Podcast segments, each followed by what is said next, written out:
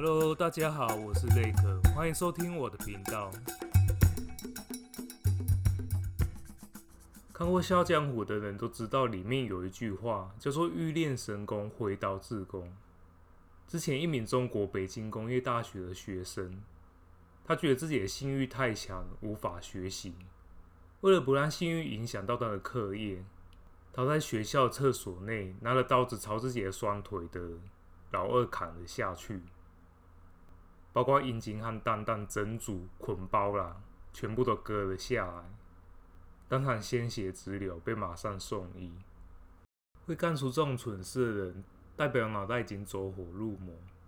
那其实割不割老二，对他的成绩应该也没有太大的影响。不过会有这种想法，是因为我们在小说、电影或电视当中，看到一些太监或公公都是武功高强。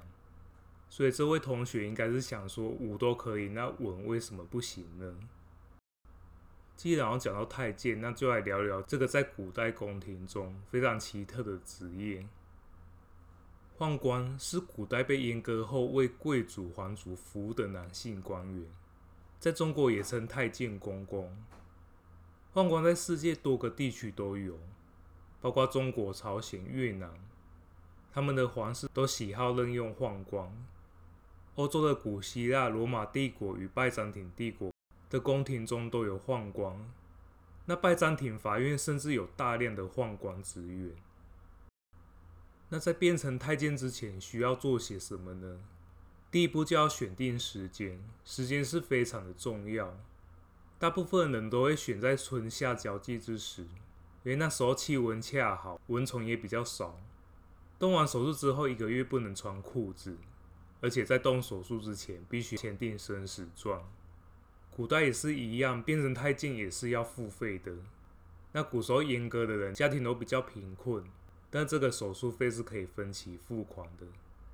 手术过程中分为三个流程：第一步要先让阉割人躺在床上，由助手拿着绳索或布带把他的下半身固定不动。再来要把切除的部位用热的辣椒水清洗一下。要用的刀片也要在火上往返的烧烤，目的是为了更好的消毒杀菌，防止细菌感染。第二步是医生用刀子把阉割的部位割了下来，取一支白蜡烛或者是玉米的杆子，是为了做更好的捆扎。那最后一步捆扎完成之后，也不可以立刻躺了下来，要先让助手扶着下床，慢慢走两三个钟头。做完手术前三天是最难熬的日子，没有止痛药也不能喝水，只能躺在木床上一动也不能动。太监阉割也是有分别的，一种是未成年的小朋友还没有发育完全，这种情况只要切除蛋蛋就可以了。在切除蛋蛋之后，小朋友的老二就不会再发育，甚至还有萎缩的情况。另外一种是已经成年，要经过两道手术。第一刀要先切除蛋蛋，再切除老二。这时候老二已经发育成熟，如果只割掉蛋蛋，在性腺的作用下，仍然可以做一些色色的事情，所以两者都要割掉。太监对中国历史影响十分的巨大，甚至间接操弄一个朝代的存亡。不过，中国最早使用太监的正确时间已经不可考，最早有文献记载是在周朝。但人数不多且地位低下，只是负责杂役传令等工作，是家臣的一种。到了汉朝，是由皇帝的人才统一，被叫做宦官。但早期的宦官不一定都是阉人，在东汉之后才完全使用阉人做宦官。大规模的宦官当政也是在当时首次出现。东汉末年就成了宦官与外戚之间彼此的厮杀，被称为第一次宦官时代。在唐代安史之乱之后，再次出现大量的宦官当权。这是由于安史之乱后期，宦官李辅国开始掌握军权，甚至有废立皇储之大权，被称为第二次宦官时代。宦官一直专权至唐朝灭亡。而到了明朝时期，宫廷内设置监察单位，领导者被称为掌印太监。由于太监职位常常是由宦官担任。太监就变成高级宦官的称谓，所以太监这一词是明朝才开始使用。明成祖即位之后开始重用太监，遍布政府各个部门。以太监充任的特务更是分布全国。明朝知名的太监黄景、冯保、陈举、魏忠贤都曾经担任东厂的提督。而在天津、泉州、宁波、广州等对外商贸易的港口，必定派驻征税的太监，被称为第三次宦官时代。崇祯皇帝即位后，大杀太监，结束宦官专权的局面。到了清朝，对太监管控十分的严格。除了清末有一两个受宠的太监小有势力之外，宦官专权情况再也没出现过。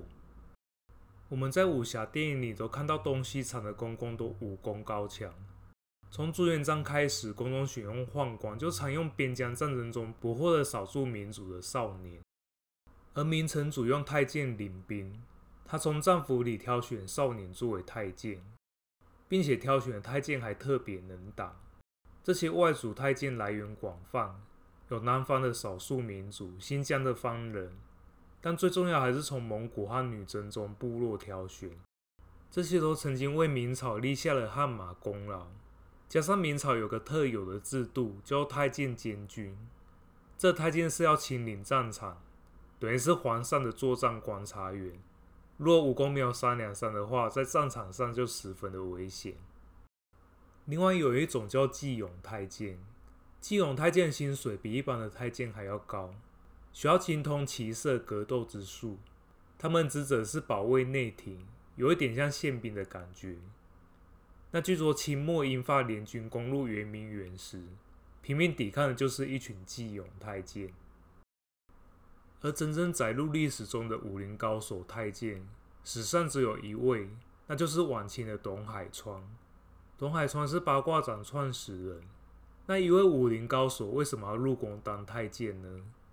一种说法是董海川原为江洋大盗，因为积案太多，官府全面追缉，他无奈之下只好当宦官，躲入宫中躲藏。那还有一种说法是来自八卦掌的传人，八卦掌的走位要夹住下体，对大刀的摩擦很多，加上八卦掌内修已经练入手。年轻人的圣火旺，容易忍耐不住。董海川当年也有可能是欲火难耐的苦恼，为了修炼更精进的八卦掌功夫而痛下决心自宫。董海川据说也是东方不败的历史原型。那这里顺便一提，为什么有一些太监会被称为公公呢？公公是对太监的尊称，特别是高级太监，他们是最接近皇帝，权势极大。最了解皇上的心思，在朝为官者有时候不得不依靠那些太监来揣摩皇上的心意，或是借助太监的权势往上爬。要是直呼为太监的话，那是在侮辱他，所以尊称为公公以表示尊敬。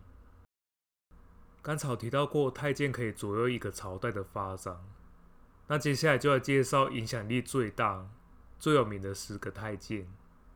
第一，秦朝赵高。秦始皇驾崩于沙丘之后，赵高发动政变，他与李斯串通，假托秦始皇之命立胡亥为太子，又造假一份诏书，以不忠不孝的罪名命扶苏与蒙恬自杀。之后害死李斯，自己当宰相。第三年，他要逼迫胡亥自杀，另立子婴为秦王。不久被子婴设计杀害，诛以三族。成语“指鹿为马”这个故事也是出自于赵高。第二，东汉张让。张让少年时在宫廷做事，汉灵帝使张让和赵忠一起升为中常侍，封为列侯。他怂恿汉灵帝设立寺院卖官所，公开卖官敛财，又在汉宫西苑设置罗永馆，供汉灵帝淫乐，并把自家的庄园建得比皇宫还要高。怕灵帝发现后，便说：“天子不可登高，登高必遭大祸，来蒙骗汉灵帝。”汉灵帝从此不再登亭台阁楼。昏庸的汉灵帝竟然还常说：“张常侍是我公，赵常侍是我母。”显然把张让看作自己的父亲。第三，唐朝的高力士。高力士是岭南著名的军事领袖，贤夫人的第六代孙。他幼年时入宫。由高延甫收为养子，改名为高力士，受到武则天的赏识，在唐玄宗时期地位达到顶点。每当有上奏的文章，会先送到高力士那边。如果是比较小的事情，然后自己裁决的。唐玄宗李隆基常说：“力士因臣于前，我些喜则安稳。”等于是说高力士帮他做事，他就不用那么操心。高力士被称为千古贤宦第一人，是属于评价比较正面的一位太监。第四，唐朝李辅国。李辅国是唐肃宗的当权宦官，也是唐代第一个当上宰相的宦官，相貌奇丑无比。安史之乱爆发之后，李辅国劝太子李恒称帝，为唐肃宗。唐肃宗为人性格懦弱，此时见李辅国忠心拥戴，便视其为左右手，赐名为护国。后来又改名为辅国，把军政大权都委托于他。李辅国打击异己，日益骄横，最后被唐代宗派人刺杀，割下头颅扔到厕所中。第五，宋朝童贯。童贯少年时入宫，宋徽宗即位之后，他用浑身解数讨得这位风流天子的欢心，从此平步青云。他与蔡京联手排挤朝臣，童贯手握兵权二十年，权倾一时，发号施令甚至超过了皇上的诏令。曾经有人弹劾他，宋徽宗便命方绍去调查，谁知方少的一举一动都在童贯的掌握之中。他先到宋徽宗那里告状，并陷害方少，方少反而被处死。第六，明朝王振，王振是明朝第一代的专权太监，他勾结内外官僚作威作福，并在京城东建造豪华的房子，大兴土木，诛杀正直的官员。王振非常喜欢钱，时间一久，向王振送礼成了宫中的一项不成文规定。如果有人不送礼，也会受到惩罚。在土木堡之变中，英宗被俘，王振被杀。在没收王振家产时，仅经营就有六十个库房，玉盘一百多个，珊瑚树高六七尺的有二十余株，其他稀奇珍玩更是不计其数。第七，明朝刘瑾，刘瑾六岁时被太监刘顺收养，后来进宫当了太监。他得到明武宗的宠爱，数次升迁，掌权后专揽朝政，作辅作威，各地的官员都要向他行贿，称之为见面礼，动辄白银数千两。有人为了行贿，只好借贷于京城的富豪，当时称为金债。刘瑾被捕后，从家中查出金银数百万两，并有伪玉玺、玉带等违禁物，他被认为是当时的世界首富。第八，明朝魏忠贤。魏忠贤是明末的宦官，他书虽然读得不多，但十分会拍马屁，深得皇上的信任。魏忠贤一年中多次出行，每日乘坐着豪华的大轿子，人称九千九百岁。他排除异己，把持国政，以致人们只知有魏忠贤，而不知有皇上。第九，清朝安德海。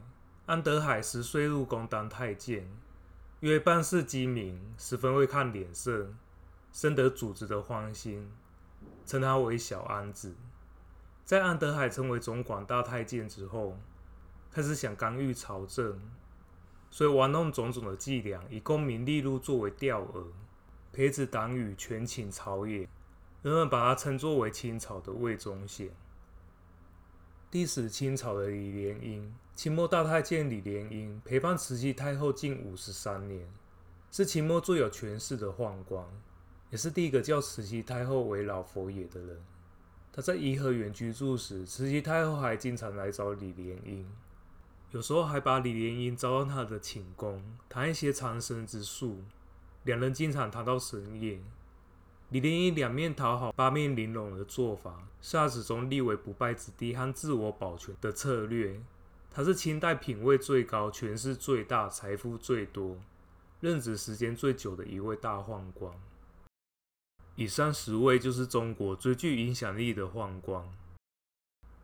大家都应该听过一部电影，叫做《中国最后一个太监》，这倒是真有其人，他的名字叫孙耀庭。孙耀庭出生为贫农之家。辛亥革命前，他的父母失去仅有的土地，沦为乞丐。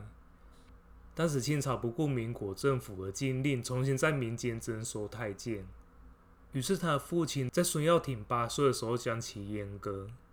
孙耀庭之后在醇亲王府当差，后来通过宫内北花园太监进到了紫禁城，伺候过端康皇太后、皇后王荣。一九二四年爆发甲子兵变，清朝遭到冯玉祥赶出紫禁城，孙耀庭被遣上归乡。溥仪当上满洲国皇帝之后，孙耀庭再度前往长春侍奉溥仪。中华人民共和国成立之后，他被党委派负责北京寺庙的管理，直到一九九六年去世，享寿九十四岁。孙耀庭晚年出版回忆录《最后一个太监》，一九八八年被改编成为电影《中国最后一个太监》。也就是说，之后在自宫的话，也当不成太监。顶多只能当个阉人。OK，那今天节目就到此为止，我们下次见了，拜拜。